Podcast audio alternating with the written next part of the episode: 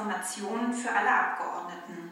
Moin und herzlich willkommen zurück in unserem Podcast. Ich bin Anna aus Mecklenburg-Vorpommern und mir gegenüber sitzt Jessica aus Bonn und wir sind beide Bundestagsabgeordnete der SPD-Fraktion. Jetzt seit fast einem Jahr, über einem Jahr im Deutschen Bundestag und erzählen euch die neuesten Dinge, die wir hier beschließen und machen im Bundestag und so ein bisschen Absurdes aus dem Hintergrund. Und falls ihr euch jetzt wundert, warum wir, warum wir das erzählen, äh, uns ist aufgefallen, dass vielleicht Leute gar nicht von Anfang an mitgehört haben und äh, gar nicht wissen, wer wir sind. Deswegen sagen wir das jetzt einfach immer mit dazu.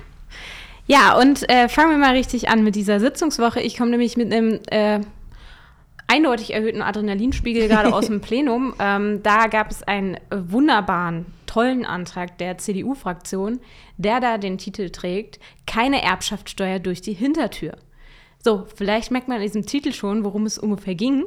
Nämlich ähm, ist es mal wieder eine Hetzkampagne, die die Union aufzieht, so zu tun, als ob wir ähm, allen Leuten ihre Willen wegnehmen wollen äh, und sozusagen das Haus von der Oma vor allem ähm, ja, einkassieren wollen, obwohl es gar nicht darum geht, sondern einfach darum geht, Freibeträge so entsprechend anzupassen, beziehungsweise die äh, Wertigkeit von Immobilien vernünftig abzubilden und damit halt auch klarzumachen, ähm, dass der, die Wertsteigerung, die wir überall sehen, in allen Ballungsgebieten, dass die eben auch in der Erbschaftssteuer abgebildet wird. Das hat noch die Union selber eingeführt mit einer Verordnung. Und jetzt hetzen die schon wieder in so einer unterirdischen Art und Weise.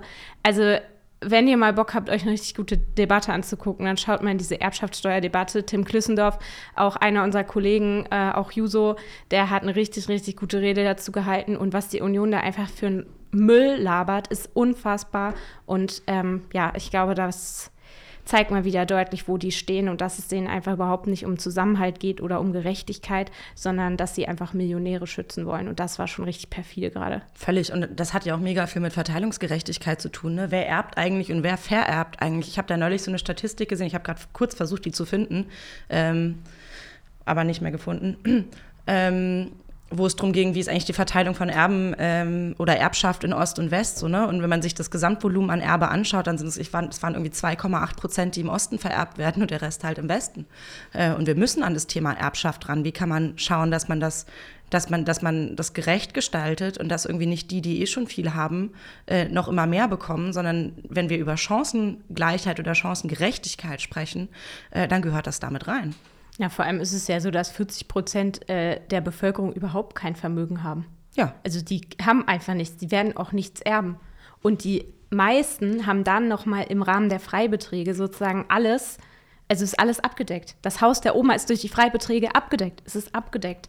Und alles, was darüber hinausgeht, nämlich diese 300 Milliarden, die jedes Jahr vererbt werden, die meisten sind bei den obersten 1% und danach bei den obersten 10%. Und das ist nicht die Mehrheit der Bevölkerung. Und nur um diese Leute geht es der Union und um keine anderen. Und das dann aber so zu verstecken, als ob wir Leuten was wegnehmen wollen, die hart dafür gearbeitet haben. Gerade die, die arbeiten gehen, die nur in Lohnerwerb haben oder ihre Arbeitskraft haben und eben das Vermögen nicht haben, die sind die, die extreme Abgaben leisten müssen. Die sind die, ähm, die am Ende in die Röhre gucken und die keinen Zugewinn haben. Und das ist ja das, was wir eigentlich ändern wollen.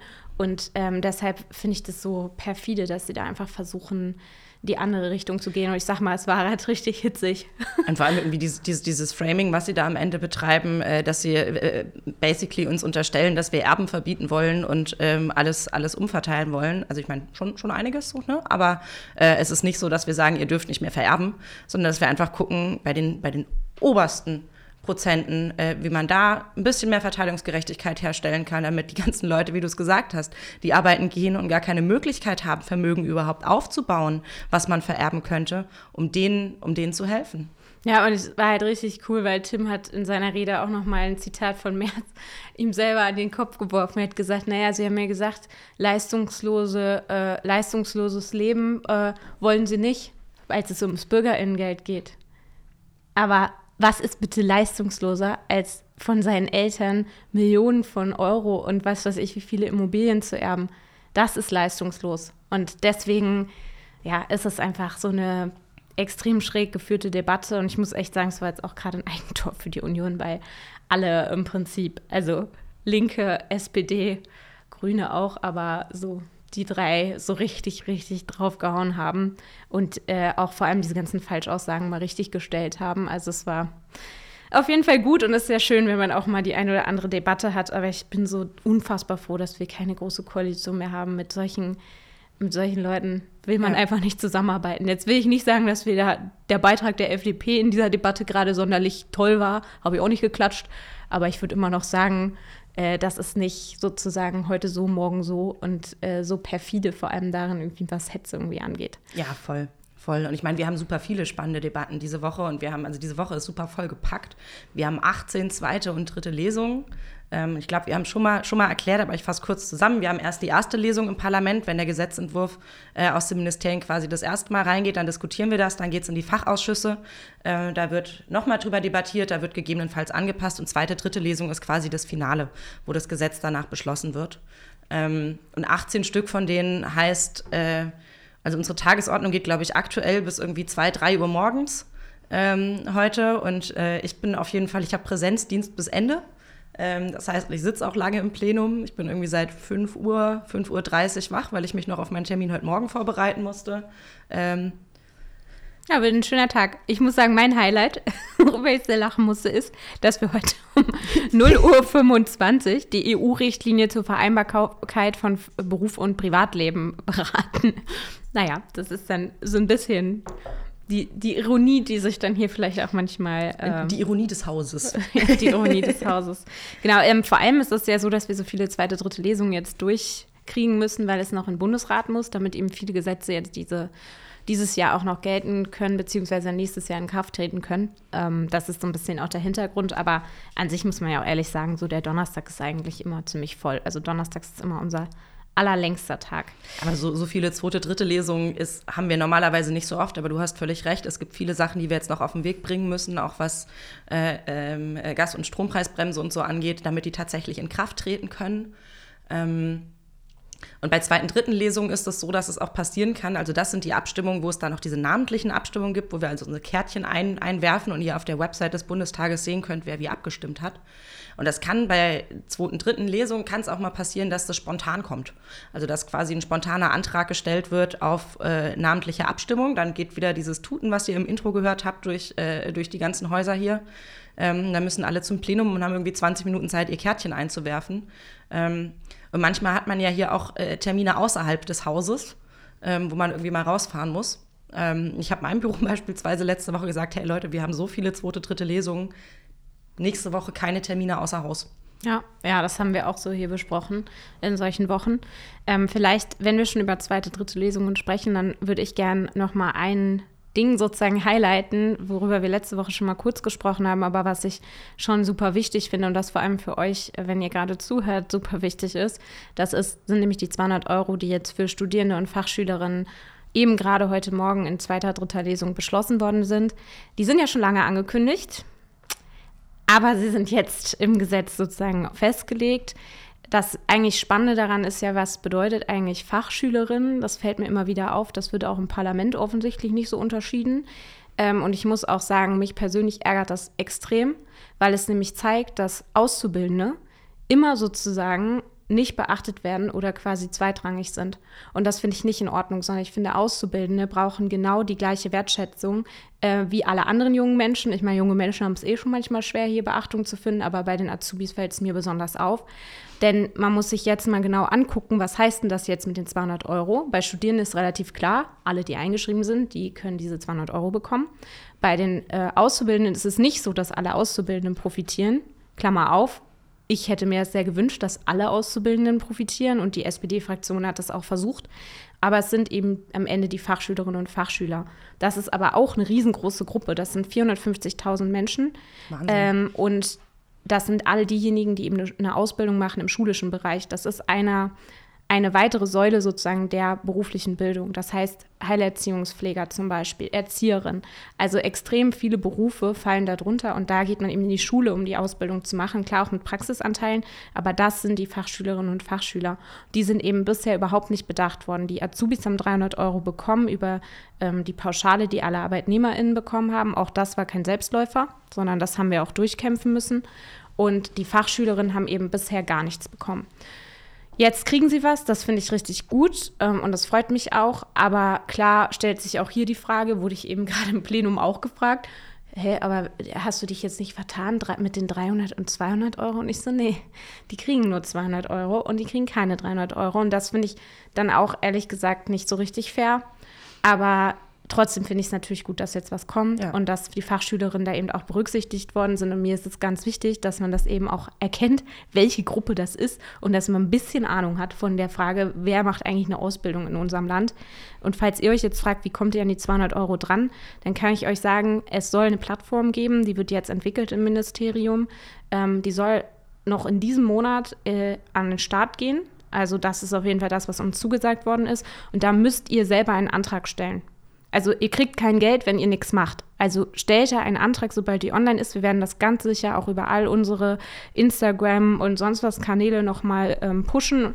Äh, mindestens bei allen User-Abgeordneten bin ich mir sicher, aber auch in der Fraktion, denke ich mal. Also guckt da nochmal drauf. Aber ihr müsst selber diesen Antrag stellen, damit ihr das Geld bekommt. Und für uns ist jetzt vor allem mal relevant zu wissen, wann das ausbezahlt wird, weil sich da auch Länder und Bund noch so ein bisschen ähm, noch gucken, wie, wie der Auszahlmechanismus sein kann. Aber es ist eben wichtig, den Antrag zu stellen, damit man das Geld auch bekommt. Es steht euch zu, dafür haben wir hier gekämpft. Ähm, nächstes Mal dann hoffentlich 300 Euro und zwar für alle. So. Yes, girl. Yes. Wir haben noch mehr zweite und dritte Lesungen äh, diese Woche. Ähm, einmal das Chancenaufenthaltsrecht. Ähm, da wollen wir aber voraussichtlich in der nächsten Woche mit euch nochmal intensiver drüber sprechen. Deswegen würden wir da gar nicht so vertieft heute drauf eingehen. Ähm, und eine Lesung, zu der ich noch mal wieder sprechen darf, also heute Abend äh, habe ich mal wieder eine Rede im Bundestag zur, ähm, ähm, zur E-Verkündung von Gesetzen. Klingt jetzt erstmal so eingeschränkt spannend und so von wegen, ne, okay, ist halt irgendwie sowas, was man halt macht. Aber es geht tatsächlich darum, ähm, aktuell ist es so, dass Gesetze ja im Bundesgesetzblatt veröffentlicht werden müssen, äh, um dann auch äh, in Kraft zu treten. Äh, und A, ändern wir ähm, Artikel 82 des Grundgesetzes. Ähm, das heißt, dass eine, dass wir es auch einfach digital verkünden dürfen und es nicht irgendwie immer äh, ausgedruckt überall rumliegen muss, sondern die, die digitale Verkündung reicht. Und äh, was wir ähm, da jetzt auch noch dran ändern am E-Verkündungsgesetz, ist, dass die die Gesetze nicht mehr nur als PDF-Dokument irgendwo online stehen, das ist jetzt quasi für die Techies un unter euch, ähm, sondern als Five-Star Linked Open Data. Also die Creme de la Creme, so wie man Daten zur Verfügung stellen sollte, damit man tatsächlich, dass verschiedene Systeme automatisch darauf zugreifen können, ähm, dass, dass die Systeme miteinander sprechen können. Und äh, wenn man das mit anderen Sachen jetzt auch noch schafft, und da sind wir im Rahmen des Transparenzgesetzes dran, ähm, dass viele Sachen automatisiert einfacher laufen können und wir damit tatsächlich auch äh, Verwaltung und so entlasten können. Also es ist richtig, richtig geil.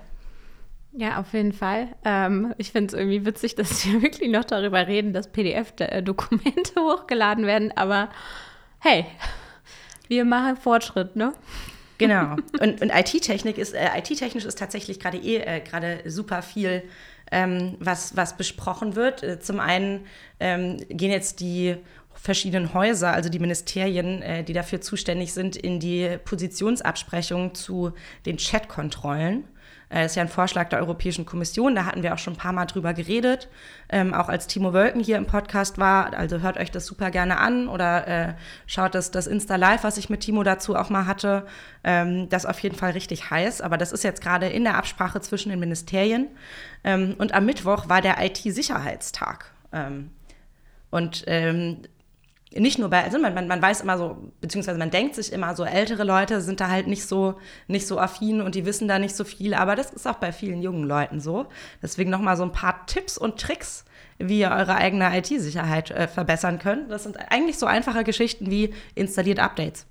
Ne? Ich weiß, das ist manchmal nervig, dann startet sich das Handy und so neu, aber diese Updates sind da, um Sicherheitslücken zu schließen. Deswegen, wenn es heißt, es gibt ein neues Update, installiert's. Ähm, wisst Bescheid, was so Angriffsformen sind. Irgendwie Phishing ist sowas Klassisches, das kommt entweder per Mail oder jetzt auch immer häufiger ähm, per SMS. Und ich weiß nicht, ob ihr das bei mir auf Instagram gesehen hattet, das war ein Heidenspaß. Ich habe eine SMS bekommen mit Hallo Mama, Schrägstrich Papa. Ähm, mein Handy ist kaputt und ich habe eine neue Nummer. Schreibe mir bitte bei WhatsApp. Und dann dachte ich mir so, nice, endlich. Ähm, habe dann natürlich geschrieben, hallo Schatz, was ist denn los, Mensch, und ist alles in Ordnung bei dir? Und habe halt versucht, die äh, so, so, ein bisschen auf den Arm zu nehmen und zu gucken, was, was die so schreiben. Und natürlich äh, sollte ich Geld überweisen, weil eine Rechnung äh, zu begleichen ist und bitte per, per Sofortüberweisung, damit ich es mir nicht zurückholen kann. Ähm, und so Geschichten. Am Ende wurde ich von denen geghostet, aber ähm, schaut euch das gerne auf Instagram noch an. Es ist in den Highlights. Es hat Spaß gemacht.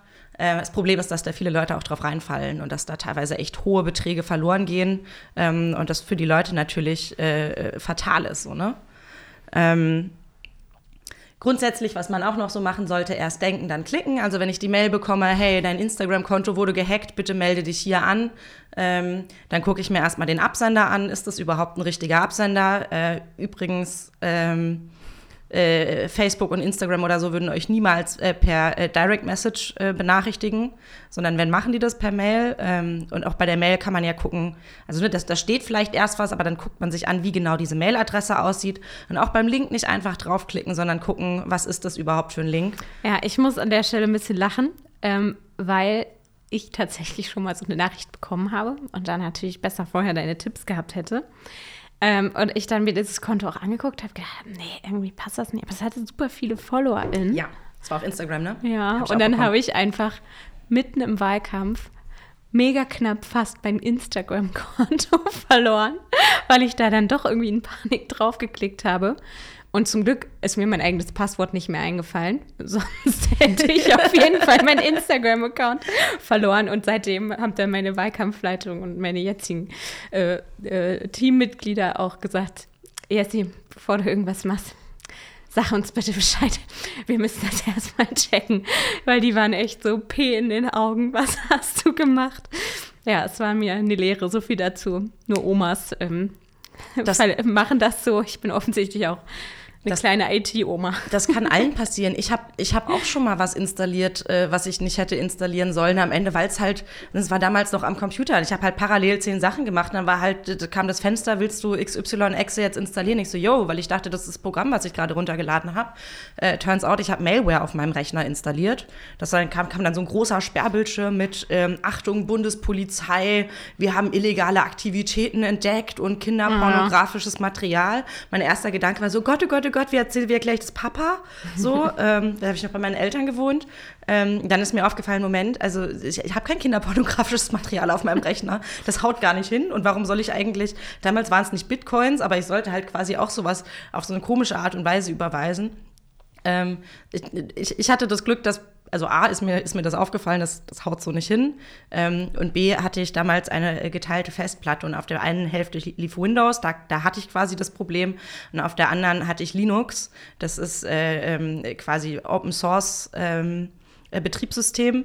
Und äh, darüber kam ich dann an die Echse die, das Ausführungsprogramm, was quasi, sobald sich der Rechner gestartet hat, war das das erste, was sich gestartet hat und hat dann quasi mhm. alles andere gesperrt und ich konnte die Datei löschen und dadurch kam nur noch eine Fehlermeldung, wenn ich hochgefahren habe. Aber das wissen halt auch viele Leute nicht. Deswegen ähm, passt auf, passt auf, wo ihr draufklickt.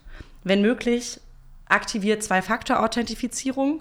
Ähm, also, dass ihr nicht nur euer Passwort eingeben müsst, wenn ihr euch von einem neuen Gerät ähm, anmeldet, sondern dass man beispielsweise auch noch so eine Nummer eingeben muss, die man per SMS oder ähm, in einem ähm, äh, in, in, einer anderen App bekommt, dass es einfach nicht nur, nicht nur diese, dieser eine Faktor ist, nicht nur dieser eine Zugang, weil wenn das irgendwie geleakt wird, weil das kann ja immer mal passieren, Passwörter ähm, und Zugangsdaten werden ja manchmal, manchmal geleakt, ähm, dass ihr noch einen zweiten Faktor habt, dass nicht einfach jemand in euer Konto reinkommt, weil da wieder dran zu kommen, ist gar nicht so einfach, wenn das einmal weg ist. Ja, also grundsätzlich installiert Updates, äh, denkt mit, ähm, und nutzt verschlüsselte Sachen und nicht einfach irgendwas offenes, kostenloses. Kann gut sein, muss nicht. Informiert euch vorher. Okay, das sind auf jeden Fall, glaube ich, sehr notwendige Tipps. Jedenfalls für mich. Ich hoffe für euch auch ein bisschen. Ähm, genau, vielleicht noch ein Thema, was auch diese Woche zwar nicht in zweiter, dritter, aber in erster Lesung äh, beraten wurde, das hast du schon angesprochen, das ist ja die Gas- und Strompreisbremse. Mhm. Ähm, da er, die erste Lesung des Gesetzes ist jetzt auch heute Morgen parallel zu diesen 200 Euro, von denen ich gesprochen habe, mit beraten worden. Ähm, und mir wäre jetzt nochmal wichtig, nochmal kurz den Ausblick auch zu geben, weil diese erste Lesung, du hast es ja angesprochen, ist ja sozusagen das erste Mal der Punkt, dass ein Gesetz eingebracht wird. Und wir haben jetzt tatsächlich auch nur zwei Wochen bis zur nächsten Sitzungswoche, bis sozusagen das Gesetz final beschlossen werden muss. Damit es eben rechtzeitig in Kraft tritt. Genau. Ich habe äh, das, was jetzt vorgelegt ist oder wurde, ist schon mal cool so, 80 Prozent werden übernommen äh, von, den, von der Gasrechnung oder nicht übernommen, sondern werden zu einem billigeren Tarif angeboten, gerade auch für Haushalte. Ähm, das ist, glaube ich, ein sehr guter Punkt. Es ist jetzt schon klar, dass es rückwirkend ab Januar gilt. Das war für uns sage ich mal, auch als linkere SPD-Leute relativ wichtig. Eines der zentralen Punkte, dass eben diese ähm, ganze Bremse nicht erst ab dem 1.3. gelten darf. Ähm, wir haben dann auch jetzt endlich sozusagen die Vorlage für die Strompreisbremse. Da muss man ehrlich sagen, 40 Cent pro äh, also 40 Cent sind sehr viel Geld, das muss man auch sagen. Ich hätte mir gewünscht, dass wir da noch ein bisschen runtergehen können. Aber trotzdem sind ja noch ein paar Fragen offen und die müssen jetzt tatsächlich in den nächsten zwei Wochen geklärt werden. Ich glaube, was für uns vor allem wichtig ist, ist diese Frage des Grundkontingents, ähm, was die Gasbremse angeht, weil wir ja jetzt schon Haushalte haben. Ich weiß nicht, wie es euch geht, aber ich kann auf jeden Fall sagen, als ich noch studiert habe und wenig Geld hatte und auch früher mit meiner Family, gab es Zeiten, da haben wir die Heizung nicht angemacht. Oder so auch ausgemacht. Ja. Äh, oder runtergestellt oder so, weil wir einfach die Kohle nicht hatten. So, was ist denn mit den Familien und mit den Einzelpersonen? Die haben auch letztes Jahr schon sehr wenig geheizt. Und die, wenn du dann überlegst, 80 Prozent von diesem Grundverbrauch wird schwierig. Deswegen ist es aus meiner, und ich glaube, du siehst das ja auch so aus unserer Perspektive, so wichtig, dass man sagt, bestimmter, bestimmtes Grundkontingent, das wird auf jeden Fall zu diesem billigeren Tarif angeboten. Ja. Ähm, das Problem, was wir da haben, ist ja, dass wir nicht wissen, ähm, ähm, wie viele, wie viele Verbraucher hinter einem Anschluss stecken sozusagen. Das heißt, das müssen wir erst noch mal rausfinden. Und ähm, das kann noch ein bisschen dauern, aber ich hoffe auf jeden Fall, dass wir diese Grundkontingentsache als oberste Priorität hinbekommen. Das ist mir persönlich sogar noch wichtiger als eine Obergrenze, ähm, weil das einfach wirklich um gerade die geht, die nicht, die ganz wenig Geld haben. Und was auch noch, was mir auch am Anfang überhaupt nicht klar war, aber was natürlich komplett stimmt, die ganze Frage von Standortsicherheit. Also wir ballern jetzt ja richtig viel Knete raus, damit Unternehmen zu Recht natürlich jetzt auch diese Preise bezahlen können. Aber es kann nicht sein, dass wir das Geld sozusagen bereitstellen und die dann sich überlegen, ach naja, dieser Inflation Reduction Act, äh, den Biden jetzt in äh, den USA ausgerufen hat, der ermöglicht uns eigentlich bessere Standortbedingungen. Ciao. So, und deswegen ist die Frage von Standortsicherheit eine extrem entscheidende.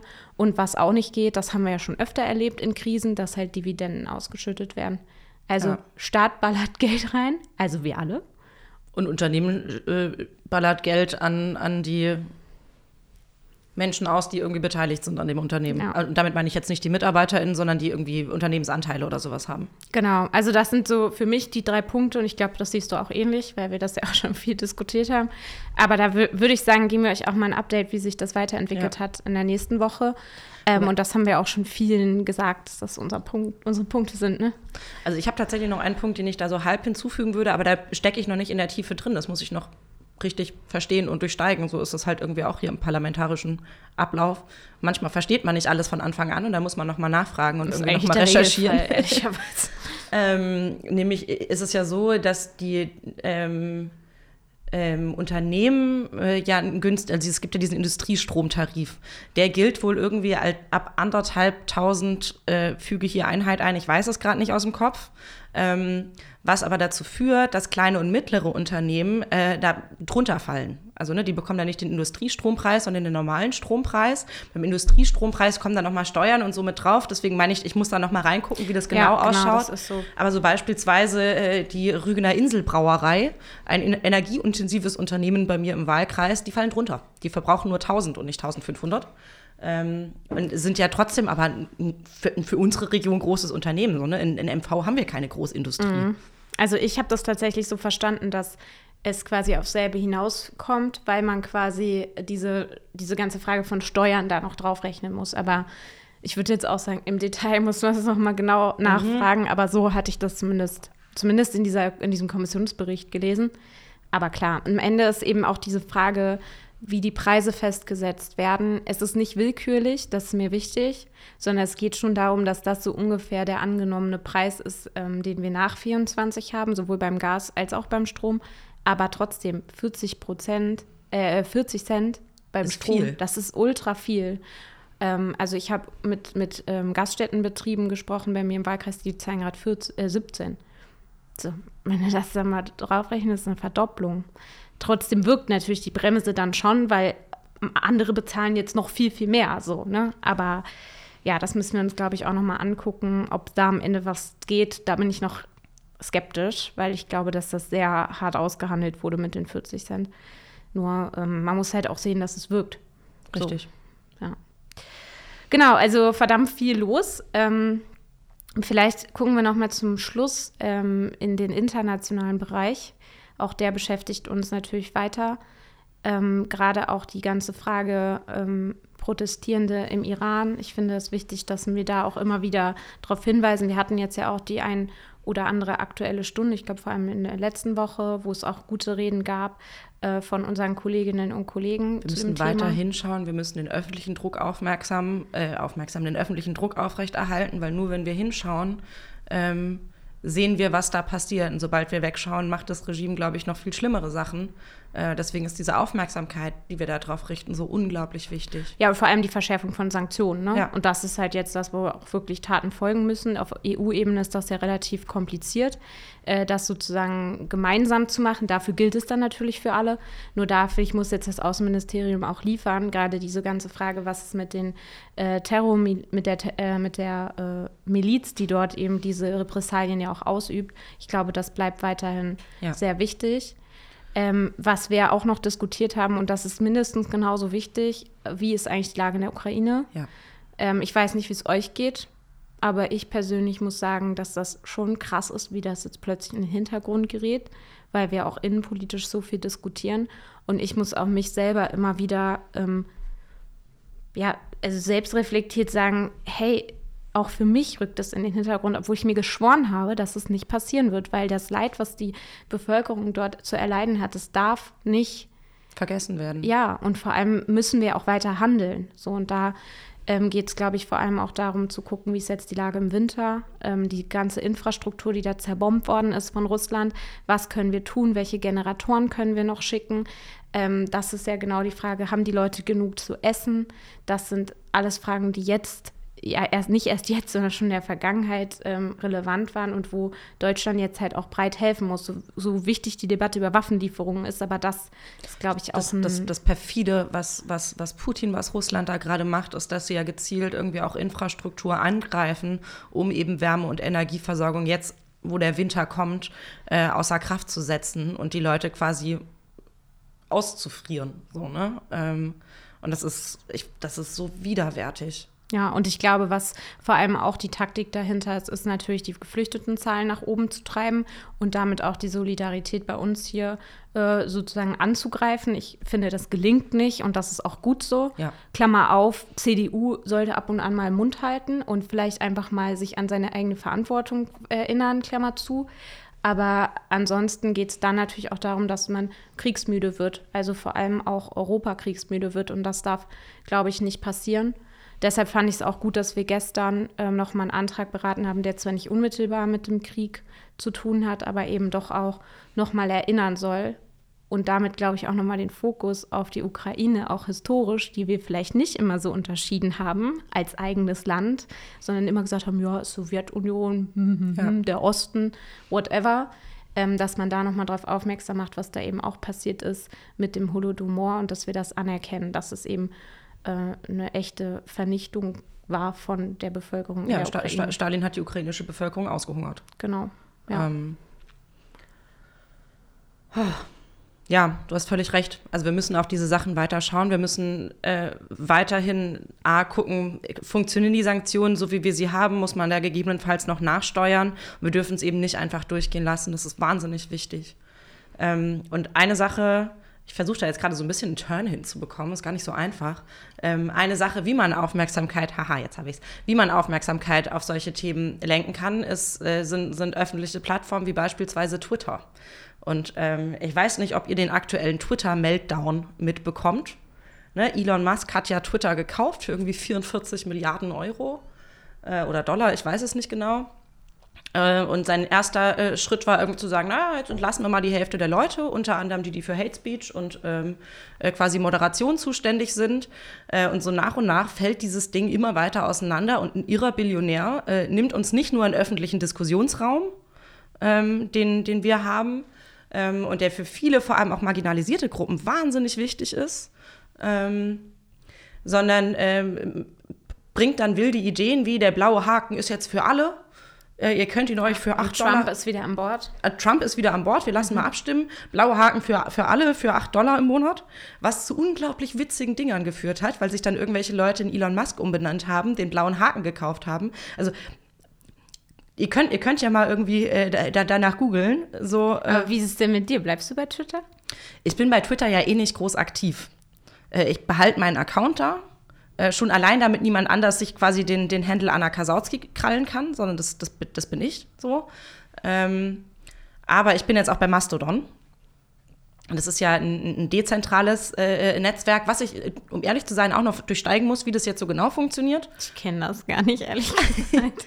Saskia ist beispielsweise, Saskia Esken ist jetzt auch zu Mastodon rübergegangen. Die behält aus den gleichen Gründen auch ihren Twitter-Account, aber äh, schreibt da nichts mehr, macht da nichts mehr. Ähm, ähm, naja, die Frage, was jetzt total, also was ich tatsächlich so ein bisschen witzig finde, also zum einen, äh, Twitter Meltdown beschreibt es ganz gut, es ist ein riesiges Chaos. Googelt da mal nach, da gibt es unfassbar witzige Sachen, äh, wie, auch, wie auch Aktienwerte irgendwie runtergecrashed sind, weil irgendwie äh, jemand sich als Rüstungsunternehmen ausgegeben hat und gesagt hat, wir liefern jetzt keine Waffen mehr da und dahin. Daraufhin ist der Aktienkurs in den, Keller gegangen. Das waren Milliardenverluste. Also völlig wild, was da passiert. Ähm, und gerade ist halt die Frage, ähm, Twitter sitzt ja äh, in Europa, in, ähm, in Irland.